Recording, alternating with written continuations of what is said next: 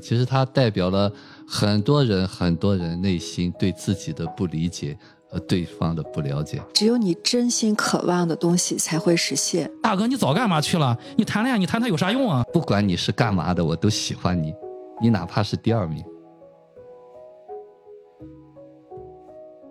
人生如戏，勿做戏官。大家好，这里是明影派，我是太平角 Chris。大家好，我是夕阳。我是雨果。啊，大家好，我是九零零。嗯，今天啊，由零零、雨果老师和夕阳，然后我四个人给大家带来这个一部二零二三年的新的爱情剧情片《过往人生》。呃，首先要感谢这个玲玲姐啊，依然给我们提供了这么优秀的场地啊。呃，也感谢我们的剪辑师，呃，为我们剪辑节目辛苦的付出。呃，我们今天要聊的这个《过往人生》呢，是美国和韩国合拍的一部电影。A 二四公司啊，现在在影迷的心目中，这个 A 二四拍的金字招牌啊，金字招牌啊，大家越来越喜欢去看 A 二四的啊。当年一个独立的小厂啊，到发展到今天，A 二四和韩国的 CG 娱乐合拍的，呃，在今年一月二十一号圣丹斯电影节上首映，以及在夏天啊六月份在北美公映的电影的。编剧和导演是一个在好莱坞发展的韩裔加拿大籍导演，叫席林颂。席林颂，然后女主叫格雷塔里，男主叫刘台武，以及饰演女主丈夫的约翰马加罗。席琳颂呢，他是剧作家、编剧，生于韩国，啊，然后格雷塔里呢，她是一个美国的女演员，八三年三月七号出生于加州，一四年结婚，育有两个孩子。刘台武是一个韩国男演员，八一年四月十一号德国科隆出生。但我查到这么老了，但我查到他八一年的时候，我是非常震撼的。我觉得，我觉得我还有机会，我还有救。对我，我我会努力向，因为因为当时他演了十八岁是吧？啊，不是二十四岁。呃，对他演了，其实能看出来呀，二十四岁和三十六岁。但是，呃，我和 Jackie 依然觉得，就是刘泰武还是很帅的啊，还是很帅的。他演了一个典型的韩国男人啊，韩国男演员，八一年四月十一号出生于德国德国科隆，一米八一，已婚，曾经出演过韩国电影《一对一》《假装热情》等等。啊，我先简单介绍一下这部电影的剧情啊。影片始于纽约酒吧的一场猜想，一个东亚男人、一个东亚女人和一个白人男人的关系的猜想。呃，然后影片就来到了这个女主那英的十二岁的那一年。呃，在这个距今二十四年之前的韩国首尔，那英的爸爸是电影导演，妈妈是艺术家。那英还有一个比自己小的妹妹，一家四口准备移民到加拿大多伦多。因为要移民加拿大，父母给姐妹俩取了英文名字，但是那英执意要使用妹妹的名字米歇尔。在她的班里呢，还有一个青梅竹马的男同学啊，就是做同桌的海胜。成绩上呢，那英经常拿第一，但是这次海胜拿了第一，那那英就在海胜面前哭了起来。她经常在海胜面前哭起来啊，然后海胜就会开玩笑说他是一个爱哭鬼。那英妈妈为了给那英留下一些美好的回忆，决定让那英和海胜进行一次约会。那英和海胜的母亲把他俩带到了一个公园里玩耍。那英妈妈告诉海胜的妈妈说：“啊，我们家已经要移民了。”呃，后来没过多久呢，那英海胜就知道了那英要移民的消息。海生显得很不开心。再后来，那英家就移民去了多伦多。电影接着就来到了十二年之后，刚才是俩人十二岁，十二年之后，两人就来到了二十四岁。海胜在韩国服兵役，即将退伍了。那英以剧作家为职业，搬到了纽约谋求发展。他在和妈妈的视频聊天中想起了海胜，并发现海胜曾经在自己爸爸的脸书主页留过言，寻找过自己。他就发送了好友验证。因为有时差，海胜半夜在地球的另一端，首尔的酒馆里和退伍战友们喝着酒。我猜是战友们啊，也也有可能是同学啊。第二天宿醉醒来的海胜惊喜的发现，哦，那英给我发了一个好友申请。虽然起床后和父母们平静吃着早餐，但是海胜的心里乐开了花。那英醒来添加了呃海胜，开心的回家打开 Skype 和这个海胜语音电话聊了起来。失联了十二年的两人显得非常的兴奋，尽管那英说自己是抱着开玩笑的心态在网上找到海胜，但是海胜依然在谈话的结尾向那英表达了思念之情。二人就这样天天的在偶尔会卡顿的互联网上聊着闹着。小时候的爱哭鬼那英现在自信开朗的笑着，也学习起了韩文输入法。海胜继续他的大学学业，并打算在结业之后去中国学习中。学习中文，发展克服时差的每日陪伴，让两人的感情迅速升温。但当海胜问及你是否会来首尔时，那英的回答却是：“我为什么要去首尔呢？”在一次对话中，那英向海胜确认了两人都不会去往彼此的城市之后，就那英选择彼此不再联系一段时间，因为那英觉得自己两次移民到了纽约是想在这里做一番事业，但现在他每天都在和海胜聊天，影响了他的工作学习，所以他决定一年之后再和海胜联系。海胜听到后非常的沮丧，但是他眼含泪水，默默的接受了。那英为了潜心创作，来到了作家聚集的一个城镇啊，纽约周纽约周边的啊，在这里他遇到了很多志同道合的剧作家朋友，其中也包括后来成为丈夫的啊一个作家叫亚瑟。而在首尔的海胜海胜决定起身前往中国学习。那英和亚瑟闲聊时聊起了东方的姻缘，两人很快呃滚了床单，成为情侣。而海胜自己来到中国上海，也偶遇了一个女孩，成为了一对。十二年后，也就是那英和海胜都三十六岁了，这个电影一下就来到了三十六岁这个这个时候。那英和亚瑟结婚了，两人在纽约经营着各自的事业。亚瑟已经是一个小有名气的作家，那英也继续着他的编剧事业。呃，海生因为自己平凡的工作和生活，暂时和女友分开了一段时间。他决定去纽约旅行一趟。他和那英约好见面。见面当天，雨天连绵的纽约终于晴天了。两人在公园里再见，物是人非，感慨万千。因为两人十二岁之后有二中间有二十四年没有见过啊。沿着哈德逊河畔边走边聊，既聊到了夫妻感情，又聊到了和女友分手的事。那英回到家，和丈夫亚瑟说起了两人的约会。他验证了亚瑟的想法，海胜是奔着自己来的纽约。两人躺在床上，一番深入的畅聊。亚瑟告诉那英，他连说梦话都是用韩语说的，这让亚瑟自己觉得那英并不会爱上自己。亚瑟也决定邀请海胜第二天来自己家里做客。第二天，那英和海胜二人相约在码头相见，两人坐船游览了纽约地标自由女神像。那英提到，她曾经在结婚前带着丈夫亚瑟回到韩国首尔找海胜，但当时海胜还在生气，生这个那英的气啊，所以没有回应那英。那两人在那个时候也并未相见。傍晚，海胜应邀来到了亚瑟和那英的家里，两人用对方的语言问候对方。大家最后愉快的决定，呃，出门去吃意面，然后喝点东西。在酒馆的闲聊中，三人的话题慢慢变成了那英和海胜的两人对聊。亚瑟因为听不太懂韩语，只能在旁边喝着酒。海盛真诚的祝福那英，他真心的认为那英是应该移民过来的。他也终于明白，自己喜欢的就是会离开韩国的那个人。那英会是那种选择离开的人。那英说：“你记忆中的那英不存在这里，但是那个小女孩确实存在过。现在坐在你面前的并不是她，这并不意味着她是虚幻的。二十年前，我把他和你一起遗留在了过去。”海胜说：“即便那时我只有十二岁，我爱过他。”后来两人也谈到了姻缘，最终海胜因为单独和那英聊天而和亚瑟表达了歉意。三人在酒馆聊完之后，一起回到公寓取海胜的行李箱。海胜叫了一辆出租车，那英选择独自送海胜离开。两人在街边漫步到等候地点，一句话也没有说出，出租车就这样突然的来了。海胜问那英：“如果这一世是前世？”我们下一世是另一半了，我们下一世是另一半了呢？你觉得那时我们会是什么？那英说：“我不知道。”海生说：“我也不知道。”回头见。就这样，海生上了车离开了。那英再也忍不住心中汹涌的情绪，哭泣着回到了家门口。丈夫亚瑟为她开了门，把她拥在拥抱在怀里，二人一起回家了。海胜坐在纽约的出租车里，望着这个陌生的城市。心里好像有彷徨，也仿佛有了答案。这就是这个电影平平无奇的一部爱情电影的剧情啊！这部平平无奇的剧情片是我今年最喜欢的电影之一，所以我我决定拿我分享给了就是我们的嘉宾们，嗯，然后也推荐给大家看。最终也是大家决定可以来聊一聊，嗯，就是大家看完这个电影有没有印象深刻的点？呃，玲玲姐要不先说？我那天是生在生病。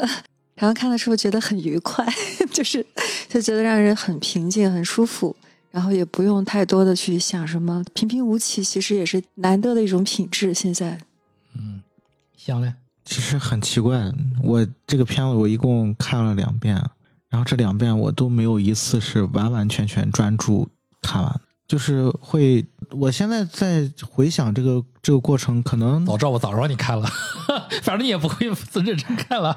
我好像是故意这样的，嗯，就是我可以不用去做其他的事情，但我好像是故意这样的。在这个看这个电影的时候，因为这个片子就是即使即便我这么看，但是其实就是所有的情节点，其实我都还都记得，是一个就像玲玲姐说，它其实是一个比较平淡的电影，但是他要讲的事情，就好像昨天于果老师说的一句话，就是它是关于遗憾的故事。我我我现在回想起来，我会记得，就是当那个男主海胜到了美国。然后见到了女主叫啥来着？那英。那英对，海胜见到了那英，然后两个人真是断断续续看。就是海胜跟那英在各种纽约的街头，然后在公园，两个人在散步聊天的那个那几场戏，都会让我想起那个《爱在》。对，就是两个人又就尤其是《爱在》第二部嘛，就两个人重逢的那个那个片段那个状态，就是会有那种感觉，然后。其实我我也我也挺好奇一个问题，就我我我也在想，就是为什么当海胜就是第一次找到那英的时候，就十二年之后嘛，他们从小就是二十四岁，二十四岁的时候，为什么就是当时那英跟他说，你一年半可以来美国，然后我一年之后就可以去韩国，然后我们先不要联系了，然后为什么他们就真的十二年没有联系？可能是我确实是。没有很专注的看，但是我这个问题我一直存在。没关系，你专注看也存在。这个电影就是平淡中有疑惑。对，我就在想这个问题，就如果他们就是那么喜欢的话，到最后你会觉得好像这两个人都觉得特别特别遗憾，就不尤其是那个那英最后就抱着她丈夫痛哭流涕，然后我就在想，那为什么当时这两个人都选择了这十二年度十二年没有任何联系？因为他有一个，我记得有一个情节是那个海胜，他后来呃就坐在坐在地铁上，他本来是要给那个那英发那个信息的，嗯，然后他看了一眼坐在对面的对一对情侣，然后他就不发了。就这些东西，反正就是我你你这个问题提炼的好，我应该加到我的提纲里面去，非常好，非常好。其实这个问题要是放在二十多年前，也许还是可以理解的。就那个时候，可能就是纽约和韩国之间有巨大的鸿沟，就是两个人一旦有一个人要做出选择，另一个人要牺牲的，那有没有这么爱到不到这个地步？那么年轻，能不能给自己做这个选择？嗯，就是我顺着玲玲玲姐，我就会有一个新的疑惑：是你最后哭啥？就你最后那个那么巨大的爆发，你。爱哭鬼是在你丈夫的二十四年里面，你没哭过，啊，十二年里面你没哭过，就得不到的都是最好的。然后最后你一个大爆发，那么你之前对海生的那个东西到底是啥？你应该没那么爱他，你应该没那么在意这个人。那你最后哭的那个点什么？咱们一会儿再再讨论。嗯，你还就说，我就停留在这个地方。就其实很多人都是这样看这个电影。我一开始也是，我第一遍看完之后也是平淡中有疑惑。于于果老师这个电影有什么感受？我觉得呃，也就是韩国人能拍出来吧，拍的非常真实吧。其实它代表了很多人很多人内心对自己的不理解和对方的不了解。这些疑惑呢，其实夕阳这些疑惑不光这个点，可能很多很多的疑惑，是因为我们都不清楚自己是谁，到底为什么会有这样的感受。但是韩国人巧妙巧妙的，就这当然他不是纯韩国人啊。就是他把这个点捕捉的很好，所以当时那个 Chris 好像推荐我们看的时候看了，看了以后，我觉得这个电影是可以聊的。嗯 嗯嗯。那其实我我有一个亲身的经历，你们有过青梅竹马吗？就我其实我是有一个青梅竹马的，就是我好像我我之我记得我之前在节目里面分享过，就是关于我好像是在讲那个笔友的时候，我说那会儿就是马丽和马克思。对对对对，然后我说我们当时就是上高中的时候，他就回北京了，回北京，然后我们就开始写信，然后其实后面还有一段故事。你当时你不讲，你这个人。对，当不是当时当时 到当时是只是讲笔友那一段，就是没有没有到要讲后面那一段的故事。后面今天讲完了，后面还有吗？一块讲出来。你说你说，后面就嗯，就有一段时间就不联系了。然后后来就上大学了，上大学突然我我好像是上大二还是上大三的时候，然后突然有一天那会儿有手机了嘛，他给我打电话，然后就我们就开始联系，就开始就开始聊天儿，然后每天就开始发发信息，就跟就跟这个那英和这个二十四岁，对，嗯就二十四岁那种感觉，就是那种关系也跟他们有一点像，就是朋友以上的那种感觉。朋友以上，恋人未满。对，直到那个学期结束之后，然后我我再回到学校，突然他有一天跟我说，呃，他谈恋爱了。啊，我不喜欢这个故事。我正期望有什么浪漫的事情发生。别别，还没讲完，赶紧 继续继，续。啊，好戏刚要到的。我我伤心了。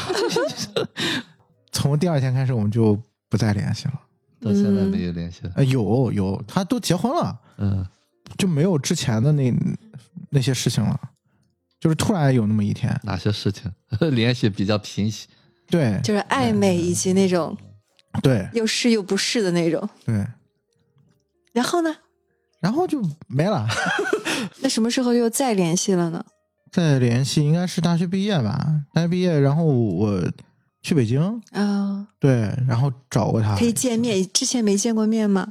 从他去去了呃回了北京之后，就从他上高中回了北京，然后一直到我大学毕业，嗯。就这段时间一直都没有没见见过，嗯，对，一直没有见，就直到我大学毕业之后，然后去第一次去北京，第二次去北京，我们都见了，就我特意联系他，一起出来吃个饭、啊，会觉得遗憾吗？还是啥？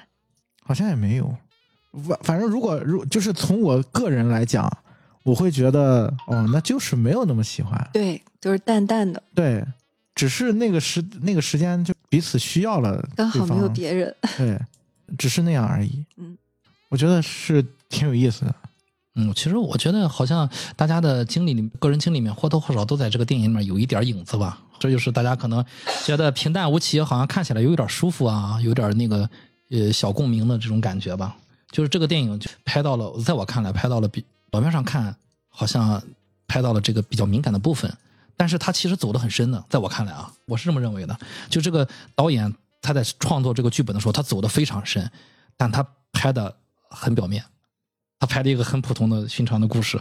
我看完之后，我我在想，哇，辛立颂这个人，他是要把这个剧本要要写到什么程度，他才能拍出这种电电影？我是我是有这种感受的，就是那个疑惑的部分，我疑惑的部分，那个疑惑的部分是最吸引我的，因为在我看来，这个故事是很成立，再成立不过。只是我是后来借助别的视角，我才发现这个故事成立的。我第一遍看完和大家和反正我是这样的，第一遍看完一脸问号，疑惑，就是我解释通了那个，后面解释不通，前面我就是后面我想明白了，那前面又不对了，啊，总是有这种，就觉得哪哪里总勾着我，那你 那你现在呢？觉得通了？通了哦，啊、所以我我想聊这个电影。OK，那我们就我从我从这个那英要要用妹妹这个名字米歇尔这个入手啊，这一上来就给我们交代了，要进父亲的房门，父母在那个房间里面，打开门之后，妈妈说出去不准进来。那一瞬间，我想，哎，导演会玩，就是我立马就有一种感觉，就是这个父母和这两个女儿的关系，就我就呆住一点。然后他说，呃，你先出去，不是说好不要进这个房间啊？然后他就说，站在门口，他说我要用妹妹的名字，因为米歇尔这个名字是，我就喜欢这个，别的都不好，所有名字我在想，哦，在这个女孩看来，别的名字都不好，那么只有米歇尔这个好。我如果印象没记错的话，米歇尔这个名就他俩的英文名字应该是父亲给的，我记得。反正最后父亲又问他，那么你喜欢什么名字？又给他列出了几个。就大家有没有想过，就是一上来导演辛立颂为什么要给我们就交代这个剧情？想你可以从剧作的角度上可以聊一聊。嗯，那英这个这个这个角色，他给我一种，就是他他有自己的，就是怎么说呢？他他是一个很很有自己主见的一个女孩儿，就是他每一次做选择都是很，就是你不管我们作为观众而言，呃，会觉得有一些困惑，他为什么这么去做？但是作为他本人来讲，包括他跟呃海胜说我们不要先不要联系了，他说他后面说的那个那个话，也让我非常认可。就是他说，我原来是想要在这儿，我移民两次才来到美国，然后我是想要在这儿就是有一番作为的，然后但是我现在每天想的就是每天看去首尔的机票，当时我就觉得哦，就一下他表达的非常清楚，就是当时他当时当下他一定是那个很成人的那个状态，然后他向对方清晰的表达了他为什么要这么做。对对，我身边这这一类清晰表达自己想法的，就是会被别人说是有主见的，就是大家会觉得他比较直接，能表达自己的想法，要的就是要的就是现在我的事业，我的发展，啊、就会大家会说是有主见的。对，这就是我昨天为什么谈到，就是之前就是我们戏里面一个演员的时候，我说这个事儿，就是当你真正就是说你可以清晰、包括准确的把你想要的、把你心中所想表达给对方的时候，甭管那个人他是对这个话产生什么情绪，他愿不愿意接受，他都能理解，他都能明白，哦，是这样的。就这个是让我觉得他从小展现出来的他的特质，就是很小的一个点，就从他去说我要这个，啊，就是我要这个名字，他其实从小就是让我觉得导演描述这个，出发，对，从导演这个描述当中，他永远他是从自己的这个状态去想的，对我提出需要，对，就是因为你看他，你从这个名字的细节，其实你能再联想到他跟这个海胜他们两个之间，就是他用了一导演用了一段蒙太奇去展现他们两个关系的变化嘛。然后你因为美国跟韩国是有巨大的时差的，其实那英跟海胜在通这个岳阳电话的时候，其实那英是做了牺牲的。第一次海胜就问他你怎么还不睡？大家大家如果再去查一查的话，你就知道当时海胜可能那会儿是比如说下午，那英那边就是凌晨三四点钟。它是十二个小时时差，对他其实是他十三个小时，十三个小时十三个小时。对对于那英来说，他是他在这段关系里面，不管他认为这段关系是一个什么样的，就是明确的状状态，但是他是为这个状态是付出了的，是牺牲了的。但是对于他本人的个性来讲，他其实是不愿意做这种事儿的。从他的一个名字的细节，能够去展示出他后面做的这些选择，他是有他自己的理由的。嗯，那我就会有一个疑问，就是这个电影如果按照这些解释，它总是有疑问。我很明显我就会有来一个疑问：你这个一年半之后，你这个渣女去哪了？你挽了别，你挽起了别的男人的手。OK，大家不喜欢听渣女，我说我我 Chris，我以前我可能就会挽起另外一个女孩的手，大家就会说你这个渣男去哪儿了？不是你也你也说过这种话吗？一年之后我们再见。我没有我没有说过这种话，所以我不太理解这个电影。看完第一遍，但是我说我套在我身上，如果是个男性角色，是不是大家比较好理解？我和你定好，我有主见，我一年之后咱们再见。但一年之后，我不光有男朋友，我甚至结婚之前我还想连带他去见你。问题是他俩之前并没有明确是男女朋友呀，哎，对对吧？对这也是他之前只是大家一个论点暧昧嘛。对，这也是大家一个论点，而且这个论点我也非常喜欢，就是这是导演明确拍给我们，他俩就是关系不清。而且有一点就是说，这个那英在说啊，我就不见了，怎么怎么，或许里面也是有一点点，就是说赌气啊，或者想证明你要那么喜欢我，你放下手边的事儿，立刻来什么的，凭什么你就不能来？我又不能回韩国，那么纽约比韩国好，你怎么不能来？可能也都有的，就他也没有等来他要的那个很坚定的被选择。就是就是，也就是说，他其实这个他背后做这个决定，也可能会有倒逼的这个成分在这儿。就是说，你就是这他自己都不一定知道的，可能嗯，那咱不能一直这么吊着，对吧？嗯你得就是得明确一下。嗯，倒逼这个这个也是一种思路啊。他甚至有可能会认为，就是海胜就是退缩了嘛，因为他已经说清楚了，我不可能回韩国的，我就是要来这什么什么的，给你选择了。嗯呃，其实这个大家也不用太纠结这个英文名字的事儿啊，因为这个这个是他表面的他十二岁的一个一个选择。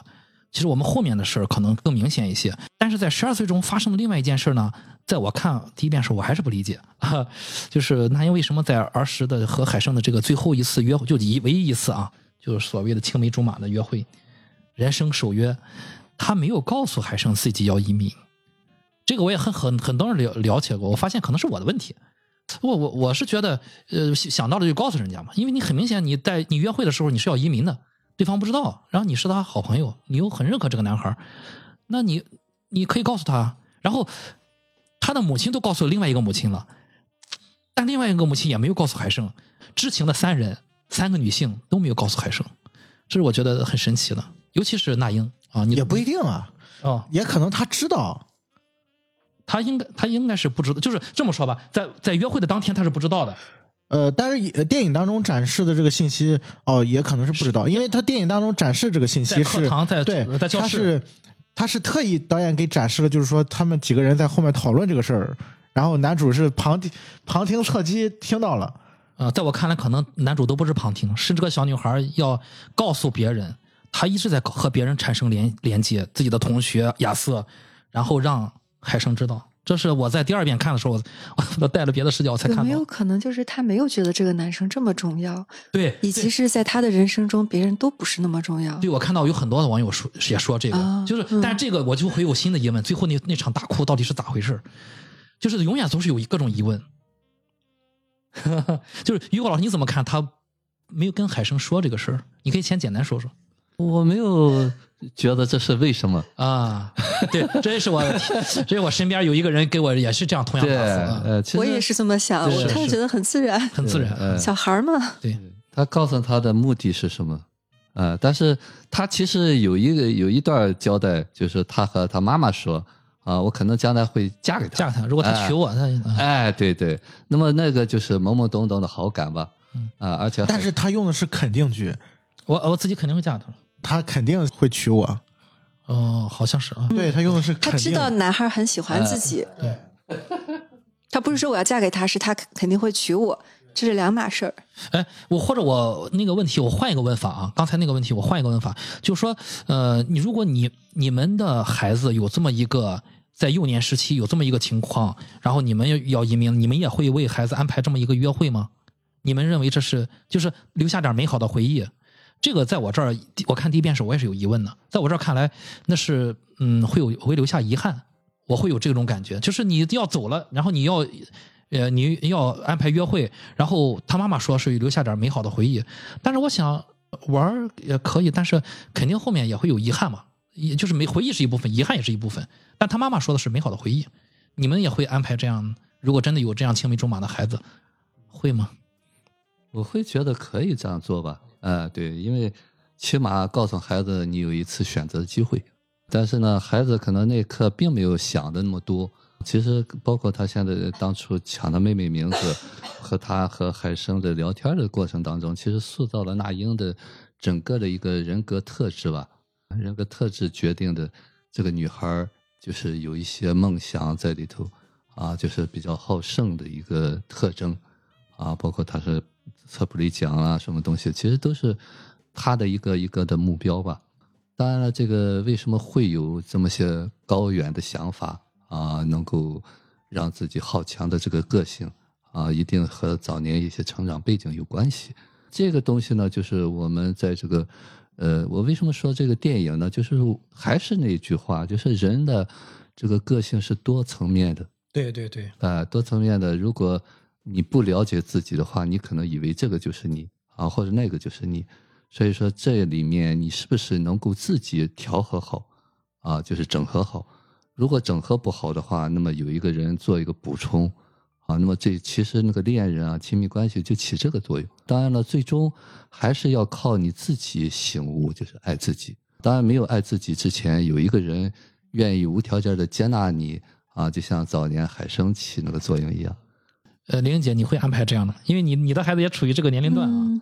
我觉得这是他妈妈的事情，就是他妈妈可能觉得，哎，带孩子走了，就是也是一个挑战，也是可能就是总得有个告别吧。对对孩子来说是特特别大的天翻地覆的一个事儿，就是可能就是跟这种要好的小朋友有一个正式的这么，哎，我觉得这个我想不大出来，因为我也没发生过，但我就觉得挺自然的，因为没有多复杂的事儿。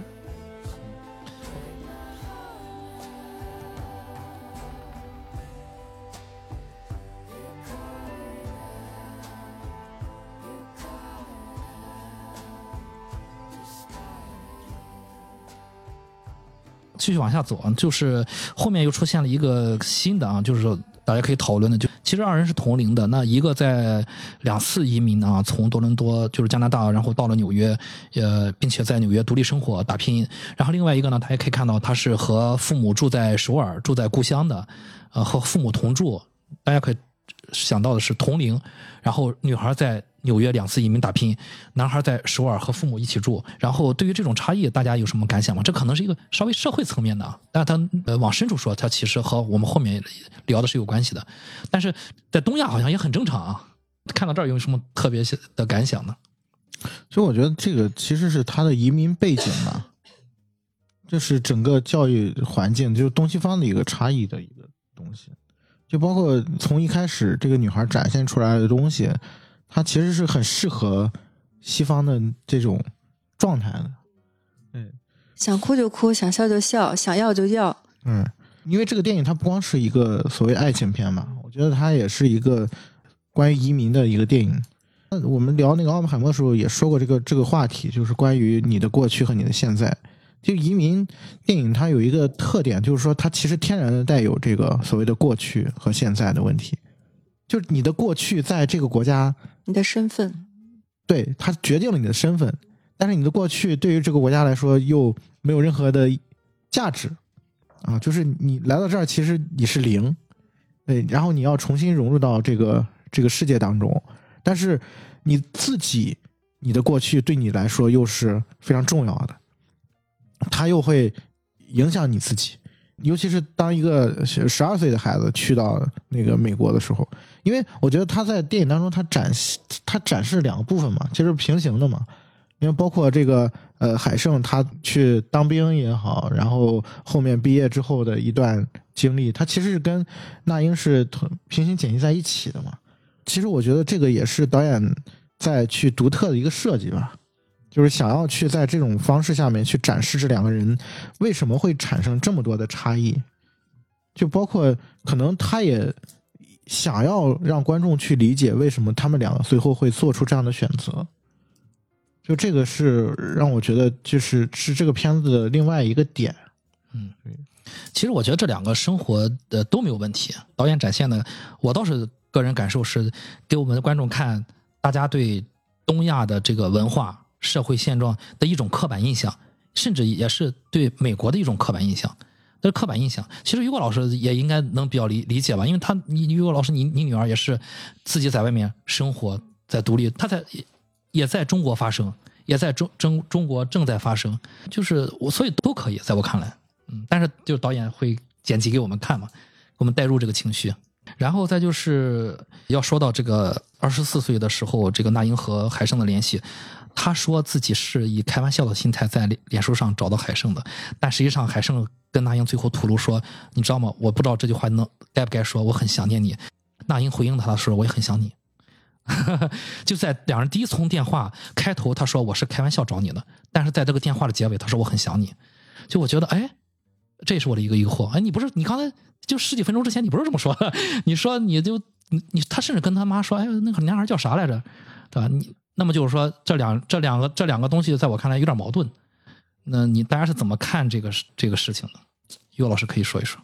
呃，现实嘛，你比方说他去了十二年，那么这十二年是他的生活啊，那十二年他在为了他的这个目标再去打拼。他之所以找呢，是十二年之前的那一段遗憾啊。那么这个遗憾呢，当然也不是十二岁的时候，就早年更小的时候的遗憾。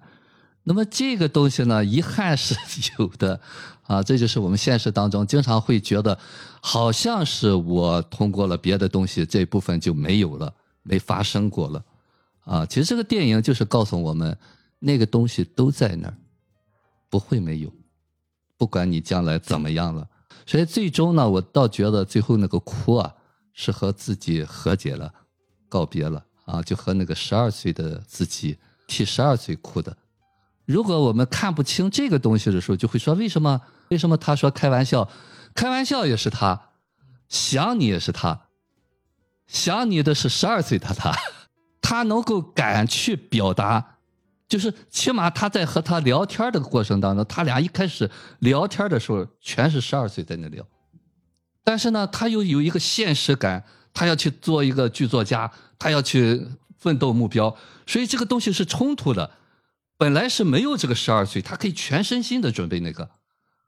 他发现了他这个东西没有办法实现他目标了，花了很大的精力。他有一个镜头嘛，就是那个天一直聊到天亮，所以说他要影响他很多。那么这个过程当中，女孩就开始计算了。女孩是比较清晰的，清晰是什么？她有野心，她想做一个什么东西。所以说，这这是他两个人格性格的差异。就是他和海生呢，也是一个互补吧。他又很希望有一个人，不管你是干嘛的，我都喜欢你，你哪怕是第二名啊。所以这个是他为什么觉得那么自信，这个人要娶她。这是一个女孩理想中的丈夫。既然是理想，就不是现实的。嗯，他其中提到一点，就你刚刚也说，就是关于这个奖项，不停的年纪，十二岁、二十四岁、三十六岁，有三个奖项。最我觉得最有意思是，呃，海胜还还单独问他的时候：“你前面有两个奖了，对吧？”当然，他就其实他肯定没拿嘛。啊，然后他就说：“你现在还有什么新的梦想吗？”那就说：“我在没想。”然后第二天他俩见面，他好像是说了一个：“哎，我想我我知道我有什么。”我第一遍没没太注意这个剧情，我第二遍再看的时候，哎，我有一种感觉。海胜好像在问他，说：“你来韩国，你离开我来韩国，然后呢，你追逐你的梦想，你追到了吗？是首尔，他因为他说了嘛，在首尔，在东亚，在韩国是拿不到诺诺贝尔文学奖的，是这个国家的问题。啊，这但但如果说从客观事实，好像是有点这个。但我们现在就聊到他内内心的部分啊。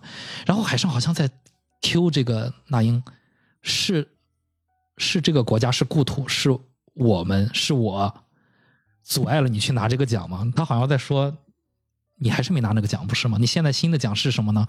我我好像感觉海生在提醒他，就是你是不是还在还在活在原来那个模式里面？我不知道这么说大家 get 没 get 到啊？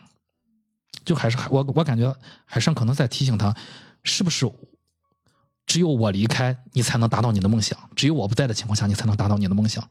我看的时候，我可能想的挺简单。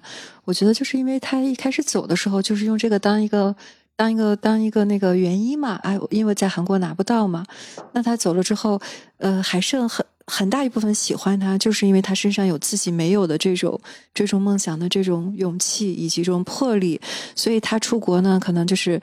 我觉得海胜第一很关心他的梦想，第二这也好像是你带着我的梦想一起去打拼去了，也也是与有荣焉。梦我的部分，其实是也是我，所以我非常关心这一点。还有就是我在表达，我依然关心你的梦想，等于我很关心你，我很喜欢你，我希望你实现了你的梦想。我我是这么理解。嗯，所以就是不同的人不同的不同的理解啊。所以说，呃，海胜说的那个话，然后那英好像也没有就是太明确的回应啊。大家大家都是闲聊，所以这样就是，呃，我我认为编剧在这个地方也是设置了一个模棱两可的一个一个一个答案吧。就是他其实在问问我自己，我看到是我我刚才跟你们表达的是我的感受，嗯，我的感受就会有我的那个小我的部分，就是我可能会认为是不是因为就是啊，对我没我忘说。就是呃，因为我的个人经历，我的初恋也在美国，然后我的初恋的老公也是美国人，所以说有的时候我代入是我自己。虽然我知道我这个人，就是我和我初恋并不是那英和海胜这两个人的性格，这点我是搞得清的。但是我们的经历里面，对他会触动到你，他会触动到我，他会让我感受到，我之所以能想到那个，这想想到我刚才说的是因为他是我的一部分啊，所以我好像感受到了，在我初恋。去到美国之后，我的一些情绪的变化，我又回忆起来了，啊，这么多年之后我又回忆起来了。然后在这个时候，我接着刚才玲玲姐说的，就是我们有一个听友，他提了提了一个问题啊，这个叫熊宝的听友呢，他提的是，呃，那英他做梦就是说韩语这个剧情，他是特别呃印象特别深的啊，这是这个老公亚瑟说的嘛，啊，你你连做梦都说这个韩语。然后呢？那英口口声声说男主是很韩国的，呃，自己又嘴硬啊，说记不起韩国的事情了。可是梦话完全暴露了一切。她在我看来是非常有主见、有目标的女人。可她为什么要就是要嘴硬，说自己不记得南韩国那些事情呢？就这个和我之前说的也也是有点像的。就是她说我不再记得这个男孩的名字了，但是最后我又很想你。这个是不作假的，这个不造假的。就是最后他结结尾哭，在我看来那是不作假的。听友的这个提问，大家有没有想回答的？比如说你刚才的那个，一开始说的那个，一开始说，哎，我只是无意中搜了一下名字，然后但是聊完了之后说我也很想你，是因为男孩说了我很想你，男孩先说的，而且聊的这个过程中，一个就是说重温了当年的记忆，再一个那个记忆是特别温暖、特别安全，就等于这个有个人好像无条件的爱自己一样。所以说聊完了之后，跟他刚开始聊的时候是完全两个状态，这个是我觉得是可可以理解的。就对方和当年一模一样，不是说隔了这十二年，对方变成个陌生人，他依然让我觉得我可以敞开心扉在他面前哭，我依然可以做回小女孩。那么当他说喜欢我的时候，我也说我喜欢你，就很正常。上来是不能说的，上来你也不知道这十二年他变没变啊，或者是这个友谊是不是变质了。但是我就是上来会说那一卦，所以我说我和这个就是我我第一遍的时候我是看不懂这个电影的，对对，我是我就是性格的事，我是表达的比较直接的，我能接受对方不想我，这个没问题，这个我就是在我这儿不是事儿，所以我我会表达直接点，就行就行，不行就算了呗。对，因为他俩其实小时候也没有挑明白是互相喜欢。那个时候也没有挑明白，所以说我想你就隐约等于第一次对他好像表白了一样。他十二年后 get 到了这个事情，所以是哎，刚才那个问题是说什么来着？就说这个女女主她明明记得韩国那些事儿，那些东西可其实我在我理解那是刻骨铭心的，那是她的童年，零岁到十二岁，毫无疑问嘛。那她能记得，但是她又说自己。就她成天生活在纽约，她跟自己老公，她跟身边的人都说自己不记得，甚至跟她妈妈说也说不记得，各种不记得。就是她说她为什么嘴硬？这个这个嘴硬这个词儿，我觉得都用的好，点睛之笔。就是这个嘴就是硬，但是她不知道自己嘴硬，这是个事儿。她不知道自己嘴硬，她自己不并不知道。哎，她不是故意嘴硬的。嗯，于果老师怎么看这个嘴硬？所谓的嘴硬吧，就是说你认为这个是真实的你。啊，因为他们两个在交往的过程当中，更希望我们都回到十二岁，但是那英她不是，这这二十十二年，她在美国、加拿大经历了什么？那她不记得很正常。她如果记得，她能到今天吗？她能两次移民吗？那很正常啊。但是对于这个男主，因为他的环境没有大的改变，他可能时时刻刻想着他。啊，对他初恋的一份眷恋吧，这里头其实挺隐晦的，其实是男主想见这个女生，但女生呢早年也有一段情愫，那么这个东西呢，就是我们可不可以把这个后来又是这个那英说的，我们先不联系了，所以从某种角度上，那英可能更成熟一些吧，但是呢，这个不不管是成不成熟，他是在西方受的这些影响。啊，那个更务实一些，传统的更少一些，这是纽约的特征啊。他要融入到纽约这个生活当中，他就会有这些东西，他就会把他早年的那个好强的东西彰显出来。所以说，我去了纽约和那个洛杉矶就完全是两个感觉。那为什么有人就上纽约，就像有人上上海，有人上北京一样，不一样？就是很可能这个那英就是这么个人，所以他当年才能就是那么决绝的就走了，也没有说什么心里多痛苦啊，多怀念呀。包括他第二次说咱就别联系了，说不联系就不联系了。他可能就是拿得起放得下这么一种人，到了一个新的环境就全身心投入在这个新环境里面，顾不上之前的或者没那么重要。嗯，这就是另外一个比较有疑问的啊，就是那个那英要和亚瑟结婚啊，二十四岁的时候不去首尔，然后呢？为了是吧？就相思之情都到那样了，然后就要都要冷静一段时间了，都不去首尔。哎，但是你可以带着带着这个未婚夫啊，回去在结婚之前回去见海胜。那你当年可以回首尔啊，你后面你都要结婚了，你然后你再带未婚夫去趟首尔。也有的听友提供了一种角度啊，说他是不是回去探亲的？呃，我在那个电影里面没有看到这个探亲的，因首先他父母在加拿大。啊，说有没有可能回去去上故乡去走走的，带他去丈夫去见一见啊？我想有这个可能，但是这个片子没给我展示，我就按照这个片子走的话，我是觉得片子给我们展示的是她要去见海生，这是非常明确的，带着她的未婚夫，在她和海生有这种约定之后，要带着未婚夫去见海生，就是为何？大家是怎么看待这个事情？像不像她二十四年后带着老公三个人一起又吃饭又干啥的？其实我也我也是觉得挺像，这是为啥嘞？要在里面加一个第三者，可能就是说表面上看就是说我婚前最后一次是在哪个里面加的谁？第三者是加的第三者是谁？都不好说，这也不好说。这个很有意思。嗯，就表面上看好像很简单，就是哎我要结婚了，这最后一次机会了，你这时候要挽留，说不定我也就那个了。但是其实海生也知道不可能，他也知道不可能。那为什么要这么干呢？我说大家真的是理解不行，我我没想过这个，我一点都没想过，就是玲姐说的，就是、啊，不不，我是说表面上可能是这样，但是不我连可能都想不到。真的不可能，对吧？所以海生也没有见他。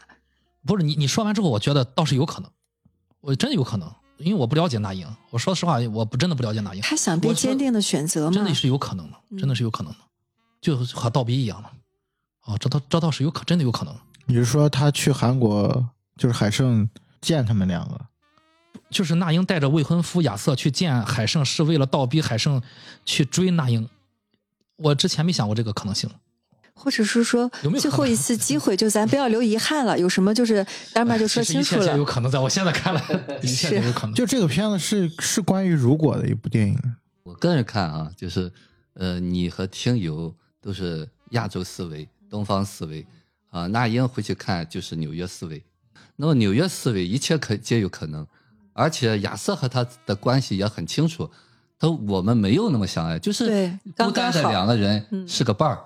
那么这就是说，我说这个电影要讲的什么东西，就是之前说的，哪有海誓山盟？你连自己都不知道是谁。啊，所以我们一觉得，哎呀，结婚了或者是相恋了，就会想，那只是你的一部分，连自己都没有搞清楚，你哪有那么纯的爱？所谓的爱，也就是一个依恋罢了啊，对早年那个遗憾的一种离依恋啊，当然更说的就是早年对父母的那种依恋。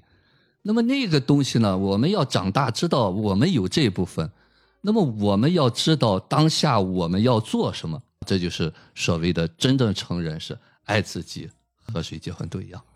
但那你是做到太难了。嗯，是是挺难的。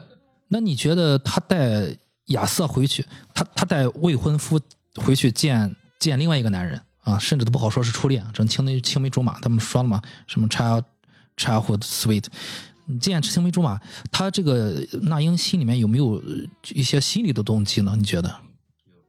呃说到底，你还是说有他他有心理动机吗？对，一定有啊。啥心理动机？你觉他得？早年那个小孩儿，他都觉得确认他会娶她，哪然后哪？哪一个人不会想这个东西啊？多希望亚瑟和海生是一个人啊！我我们我不我我不理解不理解。这我们为什么要追求那个？总是这山望着那山高，因为没有一个人是完美的，因为早年的父母是不完美的，就我们都在找理想的异性父母，因为你有这个遗憾，所以说你会看到你看不到那个好的地方。哎，那你说，呃，他有没有可能对这趟旅程，比如说他如果他见到海生，他有没有什么期望，还是说他没有期望，他只是想让这个事情发生而已？好的，他可能是内心有一部分幻觉在里头。哎，万一海生发展的又很好，又很爱他，那么他就可以和亚瑟分手。说不定有还个选择。来得及。嗯对啊，其实他是很开放的态度了。而且他是相对比较自我的嘛，就是都是对我自己有好处的。这样，我有什么损失呢？对啊，我没损失啊，对吧？我我很理解那英的这种选择。这这就是有主见思维。就是哎，两个男人哪个爱我，哪个合适就哪个。对，亚瑟也很说了嘛，对，我没有理由生气嗯。但是我如果我们带入，因为我只我只能我不能带入亚瑟啊，我只能带入一个东方男性。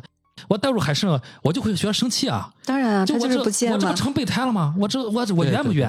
对对对，我我这是亚洲人思维。一对，然后我呃，我说回我自己啊，我我的我就会想，如果我是海海胜，我就会想，你当年不来找我，你后面就不需要带另外一个人找我，因为结束了，嗯，我也没有什么波澜，就是结束了嘛。这是我的思维。但是我带入海胜，我想了想，哎呦，真的是不可思议啊！这个海胜带，如果海胜是，呃当然海胜没答应啊，但是我觉得海胜心里面是想答应的，我有一种小小的幻觉，就是我觉得海胜因为什么呢？因为那英提出这个要求了。海生胜没有自信，海生不知道他要干嘛。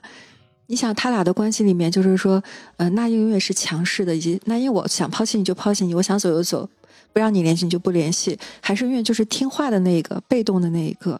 但这个时候，他不知道那英回来是要干嘛。他如果 get 到了，啊，可能我还能有一点机会，或者怎么样，他可能也会出现。但他一定是以为，呃，以那英的个性，这就是板上钉钉了呀。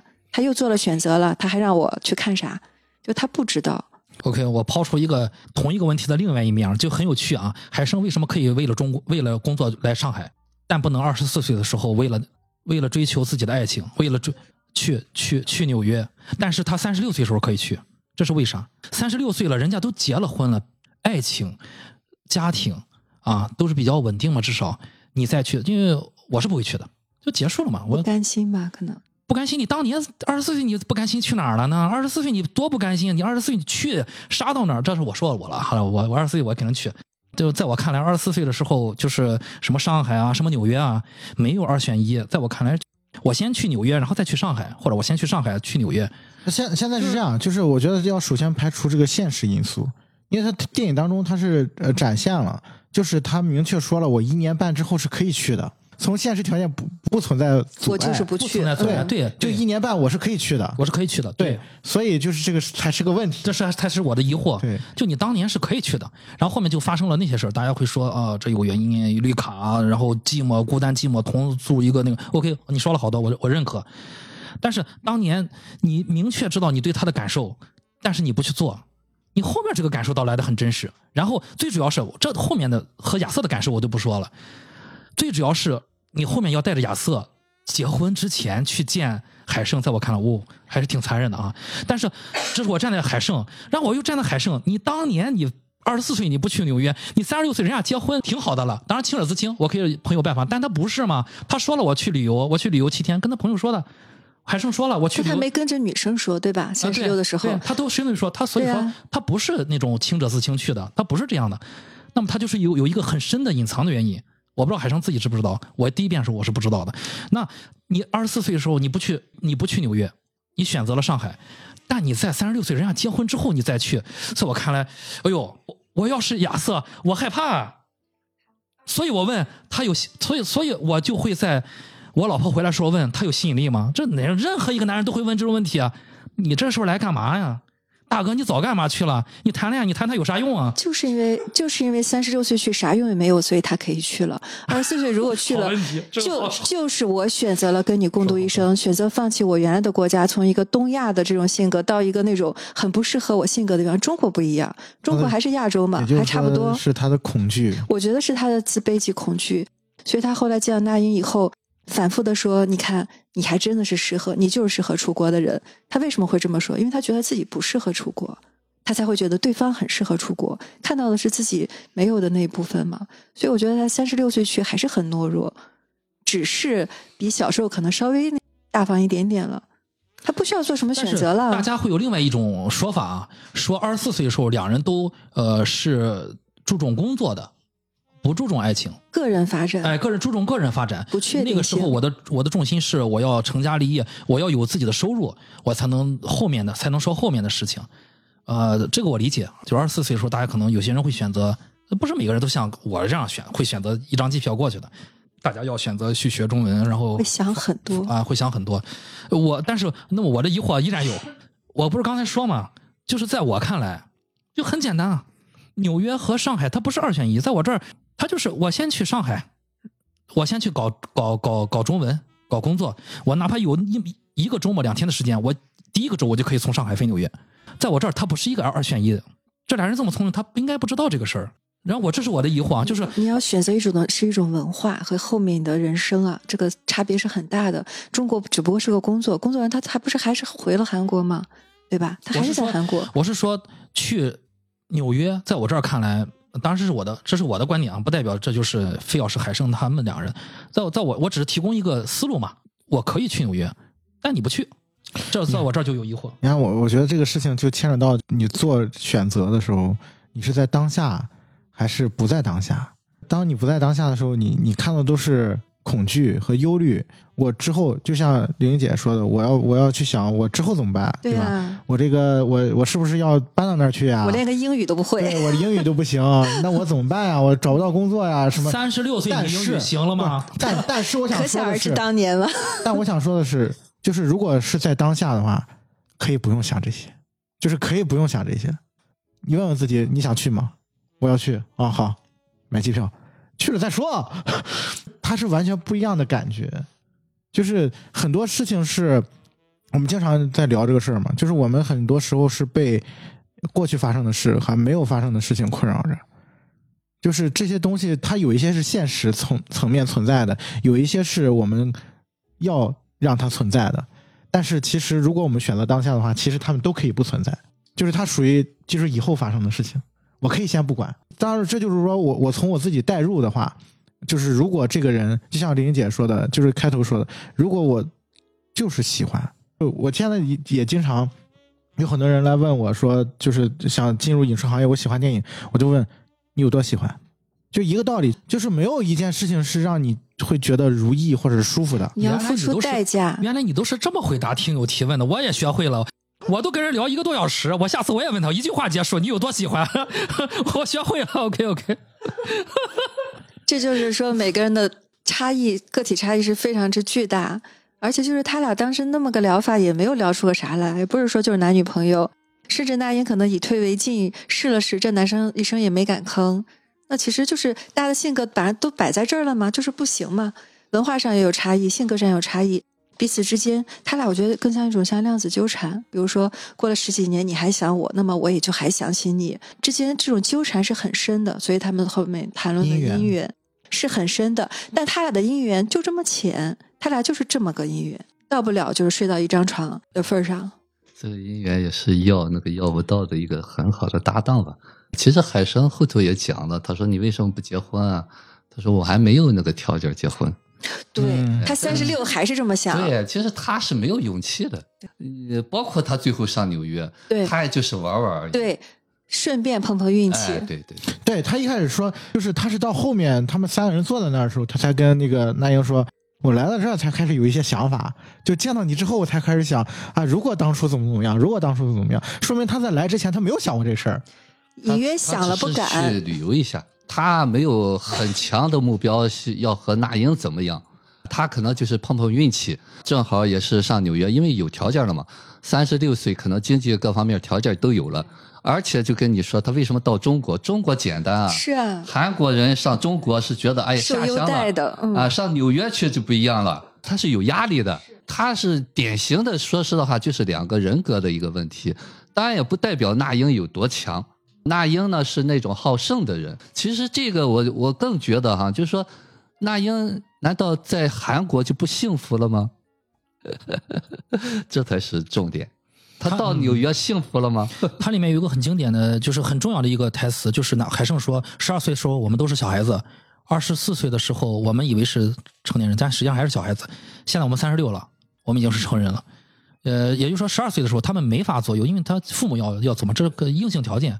但但是刚才于果老师他提了一个就特别好的一个观点，就是十八岁之后你成人之后，一旦就是你有独立思考，因为你经济独立了嘛，你有些自自自己选择权的时候，那英是否考虑过他回首尔是否可以安安稳稳的生活和工作？哎、这个可能那英从来没想过。对，其实说实的话哈，就是说，那英的个性她只能朝上走。而且上去了之后回不来了。对，他是不能安分，对他来说那就是第二名了。嗯嗯，第二名他就哭了。是，嗯而且基本上在那个年代出国的人很难再回来，因为当时看到的是巨大的差别。那是二十四年前，对吧？我们的就是两千年前后的时候，那美国肯定是要领先我们这个亚洲的不知道多少年。嗯，那他们俩就是这这那英和呃海胜他们两个人有没有匹配的模式在里面？嗯，于果老师，你可以说一说你你的想法。就是要要不到吗，嗯呃，不管是十二年还是二十四年还是三十六年，都在体验那个要不到啊。但是呢，最后好像有一点点不想再重复了，四十八可能不用再见了。嗯，对我也是，我也是有这种感觉，就回头见就是不用再见了。哎，对对，对那个回头见说的特别有意思。对对，其实可能都多多少少知道了一点自己的定位了，不代表海生那种活法就不好。我们做节目嘛，可能大家都觉得，你看人家上高枝儿了，那么上了那个地方，你要到了你要的那个东西了吗？那英依然是痛苦的啊，忙碌的，很多在纽约打拼的人都是这样过的，啊，真正成就了有几个？你耐得住这个寂寞吗？啊，你准备好了要这样的生活吗？如果你真准备好了这样生活，OK，没问题。那么这是他内在有一个内容，但是这个电影上他没有讲那英后悔，对这一点很清楚。嗯，对，他对至少对于自己的工作的目标他是比较清清楚的啊。对，其实他里头有一点点想要一个完美的丈夫的那个需要。嗯，啊你刚才说他带亚瑟回去，也确实，我仔细想想，好像有这种感觉啊，就是，就如果这两人有一个更好的，他可以取代他。啊，他可以取代他，那最完美的就是这两人可能捏合捏合啊，或者还有一点点，就是说，我们就三个人一起吧。我嗯也我那个也也有，我那个就是青梅竹马的那种情谊也有，我自己的那个生活也有，也不妨碍。但是我看到一个结果，就是他回去之后，他没有连见都没见到海胜，这是实实在在发生的。海胜到了纽约之后，三十六岁到了纽约之后，也是实实在在见到了人家成婚。反正求人得人嘛，你要啥？你看你你不去你也应该知道就是这么个事儿。然后大家最后还是去了，去了还是得不到。于果老师，你觉得这是为啥呢？就是这里面是什么道理？实呃海胜是长大了一些的，早年是生理上、经济上都没有力量支撑他。怎么人怎么有钱了，有哎开始有有一些那个胆儿开始大一点了。那么他也准备好了去纽约，没有什么结果。但是呢，他内在有一个小孩儿，也是抱着一丝丝的幻想吧。那么他去了以后，他也对这个那英有更深的理解。因为那英连她丈夫都带去了嘛，那英的那种西方的思维就是很 real，啊，就是他和东方亚洲人含蓄的那个东西是有区别的。那么亚洲人呢，他更讲究，哎呀，好像爱面子啊，讲那个很隐晦的东西。欧洲人他就直截了当啊，这一点是有区别的啊。当然，他们那些西方人，他可能也羡慕中国人。哎，觉得哎呀，这个好有魅力啊，很神秘啊。所以说这个东西没有好坏之分，重要的是你要知道，你这两方面都可以拥有。我觉得是这个才是最重要的。你到纽约，你就可以保持纽约的那种开放勇敢。那你到韩国，你在韩国，你依然可以让自得其乐啊。再一个，做一个，我相信海生也会给他一个很幸福的，因为他小的时候都那么护着他嘛。但这个海生吧，也真的太拧巴了。就是他三十三十六岁，跟前女友好了那么多年，分手是因为觉得没钱给他买个大房子什么的。没准备好结婚，嗯，就说我我我有什么能力给他一个好的生活？然后那个女生就说啊，你非要非要买个大房子才能幸福吗？我有一种就是后面的我得我得思考啊，嗯海胜没和女朋友成婚，是不是因为心里面还记着那英？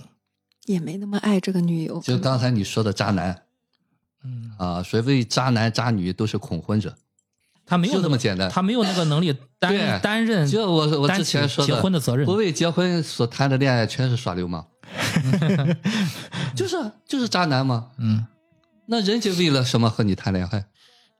但是他没有那个力量真正走入婚姻。倒不是说一定要说结婚是渣男，就是说得承担点责任，就是我要拿出我的这部分苦苦乐与共、甘苦与共的跟你。所以他能找一个什么样的呢？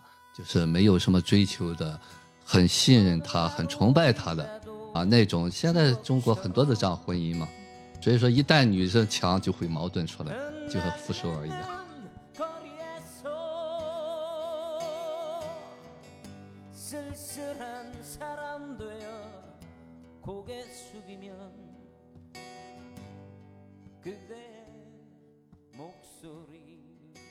其实那英她带海生去看了自由女神像嘛结果发现哎她从来没和丈夫一起呃，我就觉得这里面还是有一点，好像有点私心。就表面上看只是一个偶然发生的事情，我们平时生活没注意这个细节。但是后来我看第二遍的时候，我就觉得其中有一点私心，不带他没有带亚瑟去看自由女神像，而去带这个海胜看了自由女神像。因为亚瑟是个就是有点像个当地人嘛，虽然是个犹太人，可能不会想到，比如说带青岛人去小麦岛，可能会带个外地人去，是不是也有点这种？呃，但是亚瑟的点是什么？你为什么没给我创造？有一点吃醋啊、其实不在于看什么，这个女生她想去看，随时就可以看。就那一刻，她是有一点点感觉，你对海生比我好一点。就是我我提这个问题是，那英是怎么想的？就那英她知不知道自己是怎么想的？这个我觉得那英也很简单嘛，来个乡下老头领上这个女生，总得要看个常看个栈桥吧，就那种。OK OK 要不你来看啥呢？OK。然后再就是海胜说：“我喜欢的是那个会选择离开的那英啊，这就是很经典一段台词啊、即便那时我只有十二岁，我爱我爱过他。我第一次看到这儿时候，我是有些感动的嗯，即便我十十二岁，我也知道，我清楚的知道我爱过他。就是你爱的那个人，就是是你爱的那个人，跟跟那英没关系。对，反正他说了，他说我十二岁我我爱过他，也就是说那个时候他们没有挑明关系，二十四十岁都没有挑明关系是吧？对吧？但是他已经十二岁，他都知道我爱过你。呃，然后我在我在想，呃，呃还不是就是又回到这个最初的问题了。你既然知道十二岁你就爱他，你二十四岁，反正就是你争取争取嘛，想觉办法。得自己配不上嘛，就是爱的是一个自己够不着的东西。就是我说他这这是你们的遗憾，对，这就是我第二遍再带着们的为什么？对，就是第二第二次我再带着一些别的东西看的时候，我就没有这些疑惑了。但是我相信海生回去有可能结婚。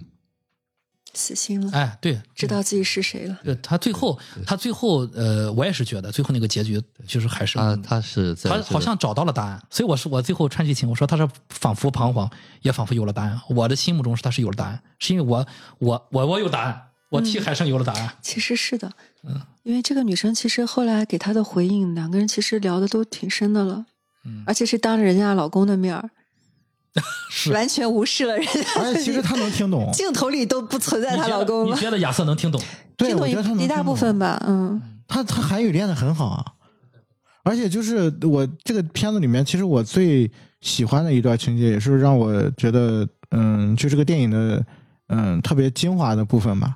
他当天晚上，他他俩夫妻在床上那段对话，嗯，那段对话就是让我觉得。那两那那段对话就让我想起《莫奥本海默》里面就是这个呃皮尤跟跟跟那个奥本海默两个人赤身裸体的那个感觉一样，是两个彼此坦诚的人在去聊这个事情，就是互相是都非常坦诚的，呃，很真实的去聊了彼此的想法。我当时看这段的时候吧，就比如说作为已婚十几年的人，我都想，哎，十几年还会跟比如说伴侣聊这种这种问题。是我当时甚至想，哎，这这导演结没结过婚啊？这导演是不是一小孩儿啊？就是有有点这种，但我我当时觉得，就是他安排的那个地方，其实会让我去想说，那他们两个是不是因为海胜的到来，才迎来了这样一个时刻？就说之前其实他们可能同床共枕了这么多年，其实并没有他们彼此的那个连接，并没有到那个程度，到达那个程度，而是海胜的到来可以说是一个催化剂，让这个场景实现了。就是两个人真正就是不光是身体上的袒露了，就精神上也袒露了，反而是我是觉得可能导演设计这个情节在这儿是出于这样一个感感觉，所以为什么最后那英可以在她丈夫的怀里哭？她得到了那个东西了。就是在这这么多年，她丈夫都不知道她原来是爱哭鬼，怎么怎么样。那个她之前为什么她对呃海胜有遗憾，是因为海胜给过她这种安全感，是她的那个袒露是更深入的东西，在海胜面前是她可以足够袒露的。那她以为这个东西哦是爱，或者是某一些她的需要的这个部分，她发现哦原来不是因为海生是特殊的，不是因为说这个只有这个人能够给我这个东西。一个是我很认同你说的，还有我是觉得啊、原来最爱我的人一直都在我身边。就是说我我跟海胜讨论这个姻缘，我们就是这么情深缘浅，情都不深，也就是都很浅。那么我更深的这个人一直在我身边，我还拥有他，我可以随时拥抱他。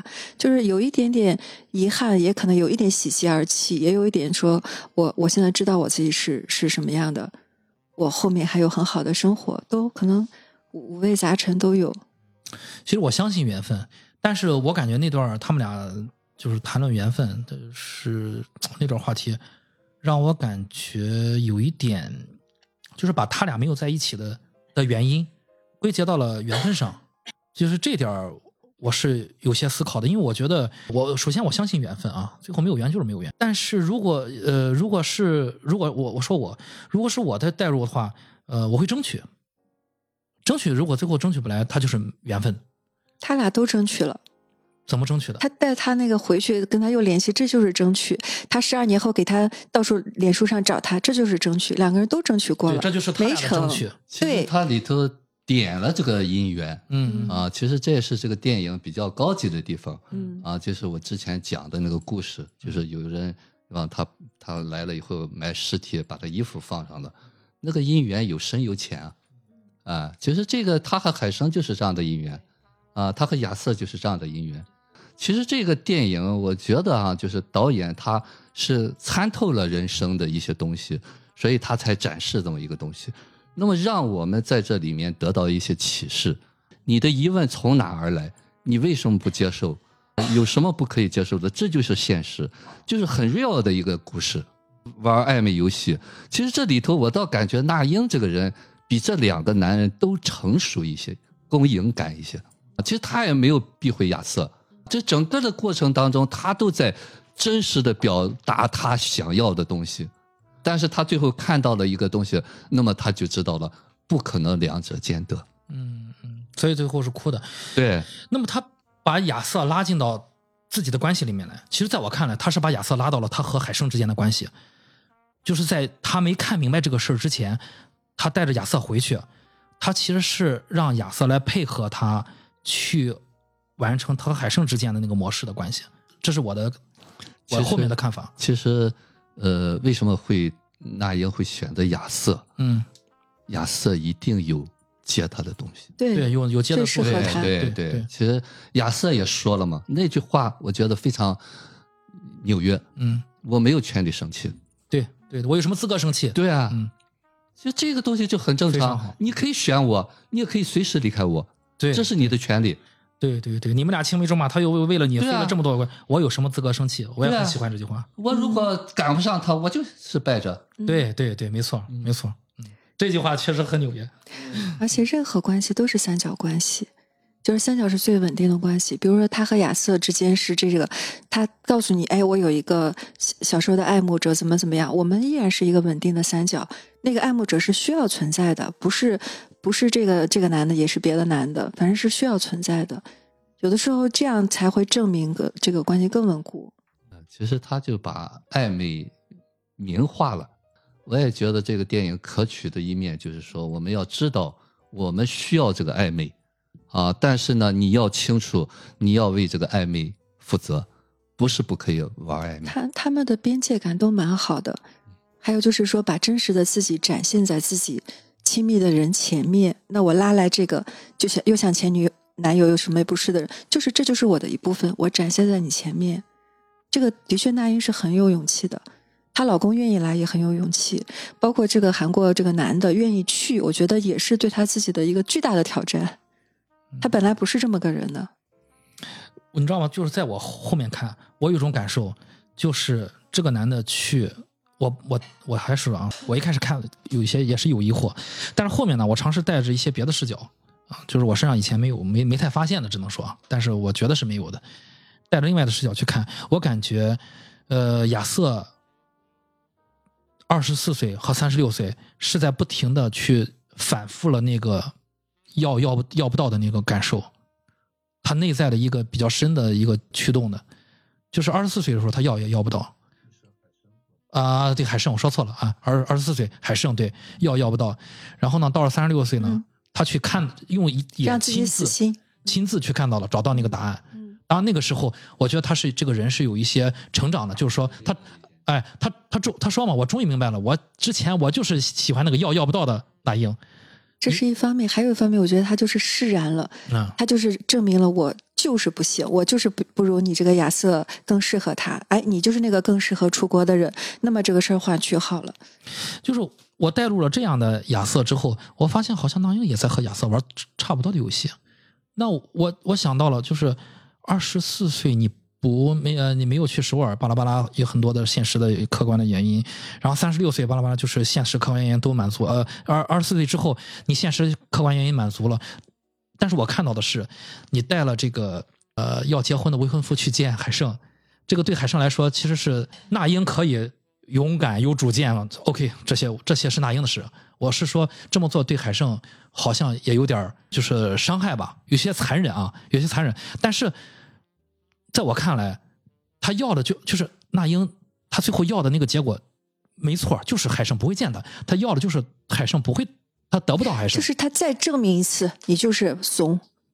我最后一次证明一次嘛。我说的，我说我说的不是这感受，我说的是、嗯他要的，他要的是我就是得不到海胜，啊我即便而且我还拉来了一个临时演员，就更得不到了我有一个这么好的给我一卡的这个，嗯，然后你你海胜不配得到我，我用这件事情让自己感受到我得不到海胜的这种感觉，嗯这是我后面在看的我的一个感受。我我觉得哦，深层次里面好像是有一点这种感觉。觉这就叫姻缘吗。对，我觉得你你这个理解是对的。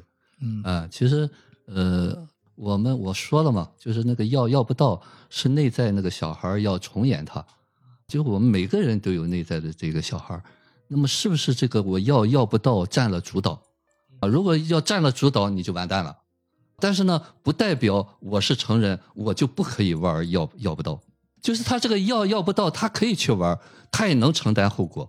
她很明显的带着丈夫去找他，啊，那你不找我，我也知道你如果能找我，你早来了，啊，所以我再一次印证一下，哎，你就是要不到，那我回去好好过日子。对对，我对就死心了嘛。对对，他跟这个三十六岁的这个海生去找他是一模一样的，就是都把这个事儿画个句号了。他早早的去把这件事情做了。做了。但这个男的拖的时间更长，因为这个男的更喜欢他一些。这个男的小孩的部分更 更更多一些啊、然后因为他他穿的就是那个，呃当然韩国男人都喜欢背双肩包啊，但是我发现在那个公园里面，那就是一个小男孩，他甚至在池塘的水里面去整自己的发型的时候，他还左右看了看，看看那英到没到，或者看看别人有没有注意到自己，背背了个双肩包，典型的，他说他是典型的那种 Korean Korean Korean，嗯，对。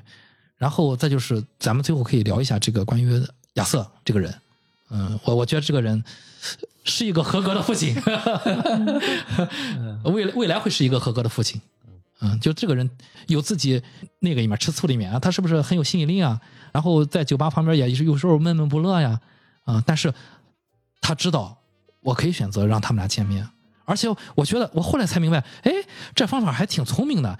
你如果不允许的话，人家偷着见；你在场，你在场的话是吧？人家明着见，那么人家还能聊什么？人家正儿八经聊，人家放松放松的聊。你越不让人见，那么就是人家就有可能是吧？人家偷着见了。对，其实，呃，为什么很多人不能这样明着见呢？他要玩那个游戏，要那个受伤，你来欺骗我，啊，因为他亚瑟人就欧洲人嘛，他可能没有这个游戏，有就是有，我输了我就输了呗。所以是这一点，我觉得是对我们有启发的啊。为什么我们做不到亚瑟呢？就是因为我们还有很多的胆怯在里面。嗯嗯，对。哎呀，这个反正就就听友去各自去回回去消化一下啊、因为亚瑟这个，我个人是比较推崇的，啊、我我觉得我是没什么没啥没啥问题，他其实是因为他俩的关系就是很好，嗯对吧？他们这么多年拉着手到处，还有天天就是我爱你，你爱我的。就是如果是他俩的关系非常不好，就不会出现这个三人行这一幕了。嗯因为他俩就是的确是又亲密，然后彼此信任的。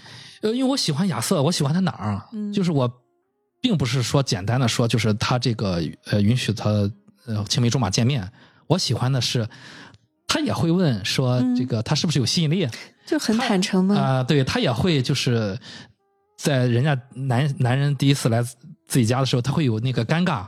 啊、他也会在听到自己的老婆和这个男男人热聊的时候，和和这个小时候的玩伴热聊的时候，他也会有一些不愉悦，嗯，甚至他原知道原来我缺席了他爱哭鬼的那么多年，我不知道，我没有去过自由女神像，在知道这么多之后，他依然愿意在门口等着这个女人，这是我看到的最棒的一幕，就是我觉得有血有肉吧，啊，就是他也有自己的那个那个小的部分，但是他有那个大的部分，他你看啊，他们俩见的第一面就是聊的就是姻缘，等于是其实像两个外国人在那聊一个东方的东西一样，就是他俩的缘分首先是很深的，这个缘分可能就是有各种的解读，就是他俩的个性也很合适，然后那个时间点各方面都很合适。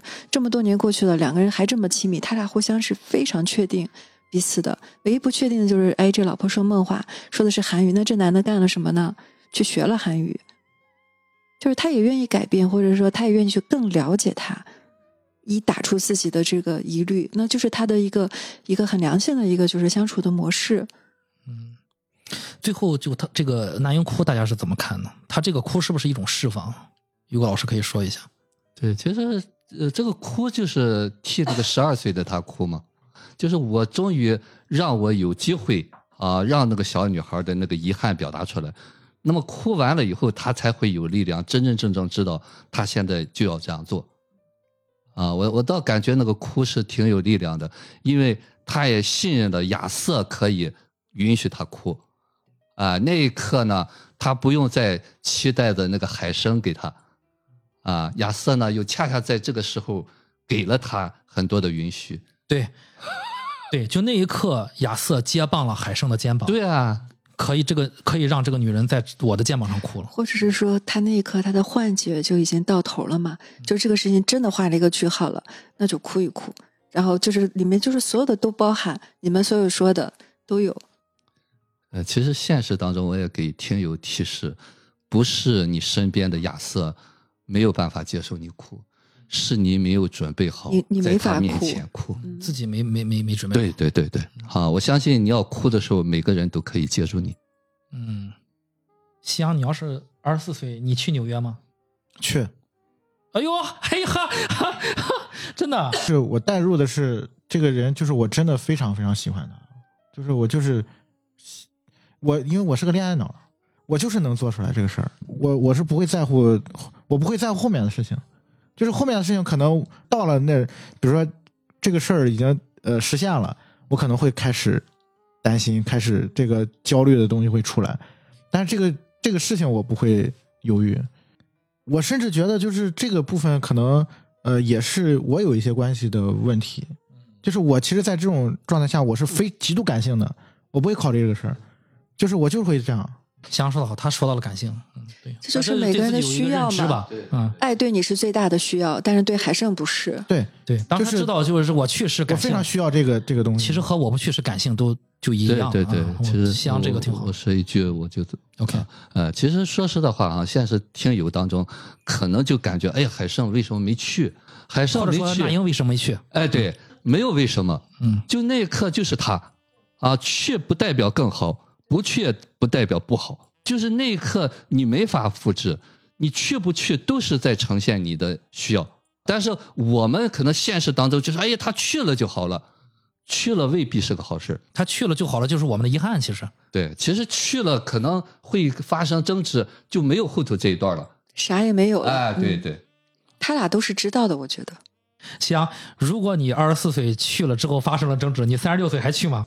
去啊，哦，就是我我我的前提我的前提咱，俩这儿不一样。我的前提就是这个人就是那么重要，对非常非常重要。比一切都重要你。看，比一切都重要二十四岁我，我我们俩做出的决定是一样的，但是我们现在我们俩现在不是二十四岁，二十四岁就不好说。但是现在以我们俩现在状态，但是我三我二十六岁如果去了没没结果，我三十六岁就没我这个事。我觉得你们俩都是会去的人。三十六岁我就不会去了。我我反而我觉得三十六岁去的可能性更大一些，因为我考虑到现实的层面，可能二十四岁我没有这个经济能力，但是三十六岁我肯定去啊，考虑都不考虑。二十四岁如果我没有经济能力，我可以借钱，他他这不是我借口。啊对三十六岁我就我就我就三十六岁我腰缠万贯，我我我不去你也别来，因为早结束了。这是他这个吧，他俩就是不是说去不去的问题，是要不要移民的问题。摆在海生面前的是，如果去了，等于是我也被迫要移民了，我都没有这个能力。我觉得我我不会想的那个，我不会想那些。我相信那个那个韩国男人，他是可能就是这么想的。就是因为我觉得还什么事情都没有发生呢，对，这个跟我就是做其他选择的出发点是一样的，就是这个道理是一样的。就是你有多喜欢这个事儿，你真的非常非常喜欢这个事儿的时候，你你就可以承担，就是对那些东西。我愿意付出这个代价，看你值不值得我付出了。对，就是就是说白了，就是你你你你其实也在心里面已经盘算过了，对，我要，要我值得我觉得值得，那就去，没有什么，就是你后面的事后面一件一件解决，说不定确实去了这趟一趟什么也没有，然后也不值得就回来了，但说不定也到时候你去了之后发现你们就是要在一起，就是你不去，你怎么知道有没有移民这档事儿呢？这个事儿还没发生呢，就是这么说吧，大家会说，你一旦去了成了，你还要移民。在在我看来，一旦成了，成了太好了，成了再说，成了太好了。因为一旦成了，在我这儿，反正后面不管发生什么事儿，它不会是我和这个女孩儿嗯爱情的一个呃阻隔，我会想办法。但这真的就是个体差异，很多人都会像海生这样。我觉得大部分人还是会像海生这样大。家就会说你不现实，那我就承认我不现实，我是浪漫主义，但我会这么做，我觉得我主义去做。我觉得这个东西就是有没有到没到你的点上就。是你不要的是不要这个嘛，你要的是别的，你如果不要这个，对一万个理由，都不重要。对，嗯，就是它就是不重要，你就那你就别想了，就是它就是不重要。就是为什么人说姻缘这个事儿，我现在想就是说，就不管是一一个关系也好，一个事情也好，它能够发生，它能够顺利，它一定是大家都是非常想要这个东西的，那这些事儿就会变成顺利，就是这些事儿都会想办法让它就是促成这个事儿能够成功。或者这么说吧，只有你真心渴望的东西才会实现。有些你以为你想要的是这个，你潜意识里不想要，这个事儿就成不了。哪怕你奔着这个事儿去了，去考上无数次试，你也过不了。但你真正想要的事儿，这事儿一定会发生。这听起来像玄学，但其实不是，不是不是，这是它科学。就是它就是一个非常现实的层面的东西。所谓吸引力法则吗？对，就是我们很多时候，我们的思绪就是所谓的我们像说做事情专注的这个这个点。嗯什么叫专注？就是你根本不考不会考虑那些就是已经过去的事和没发生的事情。嗯你的你的点就在此时此刻，嗯就在这一秒，对，甚至连下一秒都没有，是就是这一秒。是的，所以你在那个时候，你根本就没工夫去想那些乱七八糟的。因为这是你真想要的，就是你所谓的天命。所以这就是当当人什么事儿不成的时候，一定要相信老天就是让你不成，因不为你根本不想要，你不要这个，你不要，你不想要这嗯个。对，或者时候没到，或者你不想要。对，或者是就是你还没到要可以就是做这个事情的那个嗯当下，所以我我更理解那英最后的这个哭，就是跟这一部分他搞明白了，的的确确我选了我最想要的东西，放弃了没那么喜欢的，很嗯很完满，你是说没那么喜欢的生活，还是没那么喜欢的还是？都是韩国的生活以及海胜都不是他真心喜欢的。但我有一个我有一个想法啊，嗯呃，就是到最后了，呃，确实是海胜没那么喜欢的。但是在最后之前，就是他遇到海胜之前的那过往的三十五年里面，还有个念想嘛，我认为嗯，那英是对海胜是非常非常喜欢的，从来没有减弱过。是这样的，我因为我觉得这中间还包含了他自己的不确定。他喜欢的未必是这个人，可能就是说故土有一个那么安全的人，这种温暖舒适的感受，他不定喜欢的是海生这个人。因为我觉得，嗯，怎么说呢？就是如果单从关系上来讲，就是关系是需要结束的。就是说，他如果结束了，是需要结束的。就大家能不能听明白？之前都没有正八经结束。对，就是说人是有情节在的，就是未完成的情节在的，就是这个事儿。他们十二岁，你可以看成就是十二岁是整个一个没有童年的一个浓缩嗯。他们最后是没有告别的，就是最后就是海胜叫他再见，然后就是两人嗯不清不楚。他同样的这个方式，他在最后的时候又拍了一遍，就同样的调度。然后包括就是海胜，他展示两个海胜就是坐着车回去的那个镜头嘛，一个是他他们俩约会完了，然后海胜同样的机位、同样的调度拍的，就是他为什么搞这个，就是因为当年这个事儿没完呢。包括二十四岁的时候，这个女生想回去做个完结，男生躲避了，也还是没完。二十四岁的时候彻彻底底没完，因为女生说咱先暂时不联系，然后他说暂时不联系，前面的话是你一年半我一年，然后一年半一年一年，结果变成了十二年，十二年之后一个人结婚了，一个人有女朋友了，所有的事儿就是他没有一个落地，就是那个靴子一直悬在这儿，所以他不可能这个东西他没有放下。不代表他有多喜欢这个人，，只是是没有完成。对这个这个事儿他没有完成，他这个情节一直揪在这儿。他需海胜可以说给他一个机会吧，就是说把这个事儿完成了。所以你看她为什么最后可以拥抱她的丈夫，然后在她丈夫怀里哭泣？她觉得那个东西在之前是属于海胜的，这个事儿没有完，她没有办法，就是再去把这个东西给到她完整的的丈夫。给另一个人。对，但是那一时刻她可以了，就是她完整了，她的那个部分结束了，她完整了，她可以了，是这样一种感觉。而且就是他们最后聊的就是，哎，如果我们姻缘不是这样的，我们可以这样，可以那样那样，怎么怎么样？我觉得就是他俩的极限了，他俩之间能表达爱意的极限了。其实两个人都挺满足的。在这在此之前，他只是没法确定这个事情，就没有落地，连个喜欢都没有正八经说过，对，更别说别的了。为什么人需要很多时候需要一个仪式？就不管是呃，你说婚姻就是结婚典礼也好，还是葬礼也好，它需要一个仪式，去正式的去告诉你，哦，这个事情是这样的。人就是他有各种各样的情节，他需要去完成它。就如果没有这个东西，我会觉得，哦，是不完整的，或者说我是没有答案的。就是我们太需要这个东西了，太需要那个确定的东西了。所以这就是好玩的地方，就是时间到了，自然就有了；没来之前就是没有。是，这就是所谓的姻缘的那个部分吧，命里面的东西。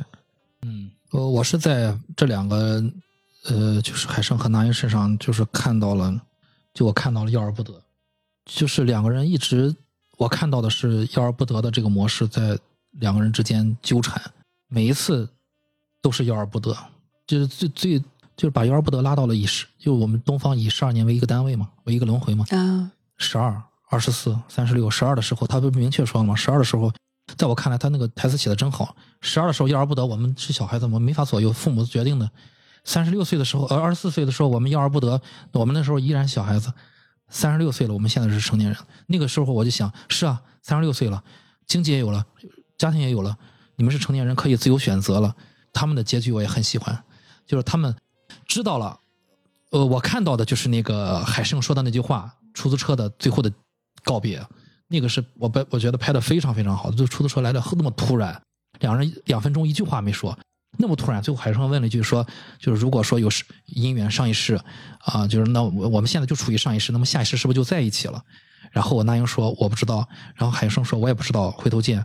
我第二遍看的这个时候，我的感受就是，如果你们两个现在处于上一世，你们真的是没法好好活这一世。你们就现在就处在这一世，没有上一世、下一世，你们先把这一世过好，就是不去想我上一世或者我们未来下一世，没有没有那么多，就是你们先想想这一世把自己的问题解决好，也就是当下，你把这一世搞好了，下一世自然而然就会该发生发生什么，不留遗憾，这一世先不留遗憾。所以说最后那英说了个我不知道，然后海胜说我也不知道，我觉得那个我也不知道特别好。我在我看来，我也我也不知道，代表的就是我知道了。我接受了对，我知道，我接受了，嗯不重要了，所以我也不知道，所以后面就是回头见，在我看来反而就是一个再见了，再见了。对、嗯我们再见了，没准会不期而遇，但是我不会再再主动过来去去见面，真放下了这次。对，就放手了，放手自己，所以我说最后在他那个出出租车里面和十二岁的那个出租车的和那个车窗的那个剧情对应的，我觉得呼应的特别好，就这个小男孩儿，呃，有些地方好像想明白了，去探寻下一段感情、新的生活，啊，这也投射我的一部分啊。在这个模式里面，在这个我要那英，然后要不到，怎么要怎么要也要不到，然后我有好多的现实理由，但是你就看了结果，二十四岁你就他就是要不到，那最后那英要带男朋友来，他就更害怕了，更要不到。到了三十六岁，我非要去亲眼见一眼，我要要不到，要啥得啥，他就是见到了所有的要不到。我在我看来，那英想要海胜也要不到，就是他甚至拉来了当时的那英，甚至拉来了亚瑟，去给海生看，说你也得不到我，因为我现在有有有未婚夫了。然后用这，我刚不刚才说了吗？用这个用这件事情来让自自己得不到海生的爱。整个二十四岁在做这个，三十六岁之后他也看到了，哦，原来就是这样，就是我认定了，原来亚瑟是更好的人，我突然明白了亚瑟是更好的人，我终于可以哭出来了。那最后我们是不是在我们现在是这一世是不是在上一世不重要，因为我们现在就在当下，我们现在能做的就是不留在在这一世不留遗憾。他们在这一世已经把上一世过完了。我当时看的感觉就是说，哎，说不定我们这就是下一世的前世，就等于我在这世跟另外一个人觉得把我们上一世的事情演完了一遍，结束了，画了句号了，那不就成了上一世了吗？人和人的关系一旦结束了，就成为了上一世。我过往人生中所有的关系都是这样。比如说，我们之间缘分未尽，就一定会有一段纠缠的关系。那这个关系结束了，这个人我再也见不着了。会非常奇怪的是，偶遇都不会有了。就是等于跟他已经是前世了嘛。对对对，当时大家看到那英哭的那场戏，大家的感受是什么？大家可以聊一下感受。我觉得用感受作为这期节目的结尾吧。我当时就觉得释放，然后我想，哦，原来可能那英的身上的某一部分，我不是没有，就是那个要要得得不到的那个东西，我不是没有，也可能我没有，也可能我有，只是比较微弱。这个部分可能是我也有，只是比较少。那个他哭的那个部分，也有可能是我的一个压抑的释放，啊、和这个得不到的这种感觉是没有关系的。但是那那那时刻，我更多的感受，其实我共情的是因为亚瑟这个人。就那刻，我是我是有一个释放的。那英的哭和亚瑟的那个那个拥抱，对我来说都是有释放的。其实就是我觉得就是呃见仁见智，就是每个人投射自己的情感。那如果比如说我是这个女生，我十二岁就背井离乡，就是从韩国到了美国，我对自己的身份可能一直是也处于一个不被这个社会完全的接受，我自己又又不接受，就是个半吊子的状态。那么现在来自我故乡的一个曾经那么呃，就是我们彼此都喜欢的人，来跟我把我自己给好像变完整了。我发现了，我还真的就是要离开那个地方，才是真正的我自己。那我已经做到了。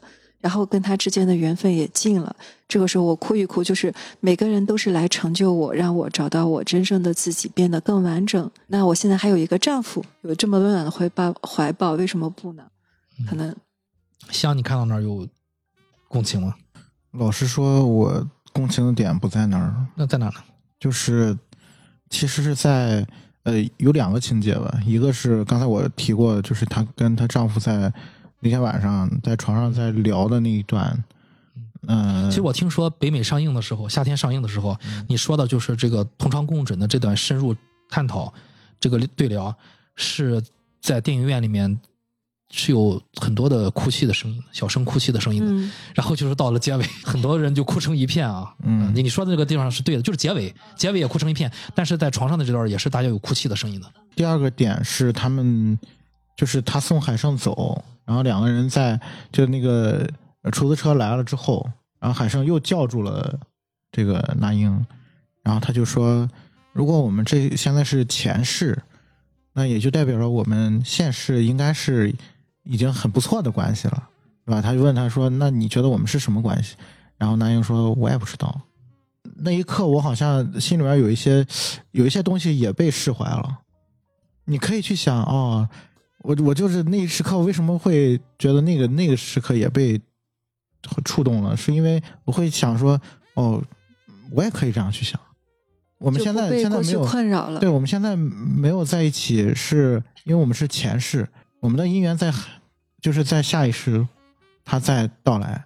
会啊，对，就是会啊其。实是就是是我当时看到那个地方，是我是被这个东西，就是这个遗憾，将来是会被修复的。虽然它没有到来，但是既然这生有这么深的羁绊，又没有一个结果，那么下意识的的确确，就是如果这个量子纠缠是真的的话，它真的会发生的，真的会有一个就是说，呃，修复或者是一个进阶的。对我们，我们经常想要的是那个来世的东西，但是也可能也会不会可能我们现在在做的是前世的事情，就是这个是让我觉得，嗯、就是为什么是两那个情节会触动我的不是说你在做什么事情，而是你怎么定义你在做的事情。就是你定义了我跟这个人结束了，就是我们的，就像在前世一样，是因为你对未来是有期待的，你对这个人还是有眷恋的。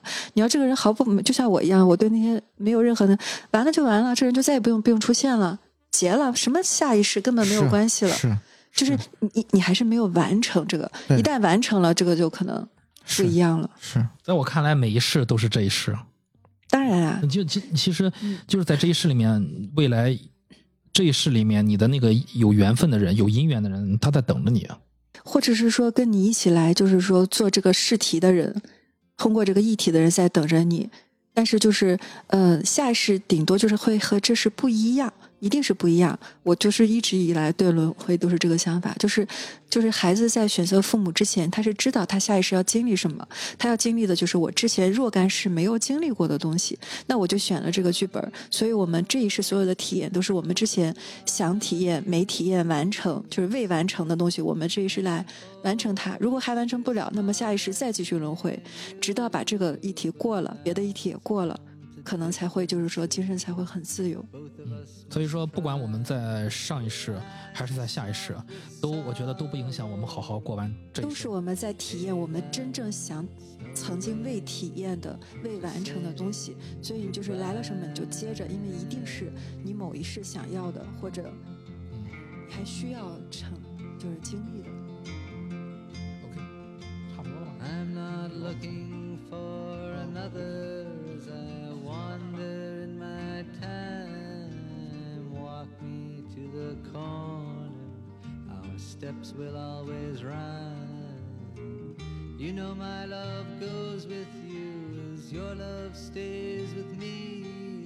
It's just the way it changes like the shoreline and the sea. But let's not talk of love or chains and things we can't untie. Your eyes are soft with sorrow. Hey, that's no way to say goodbye.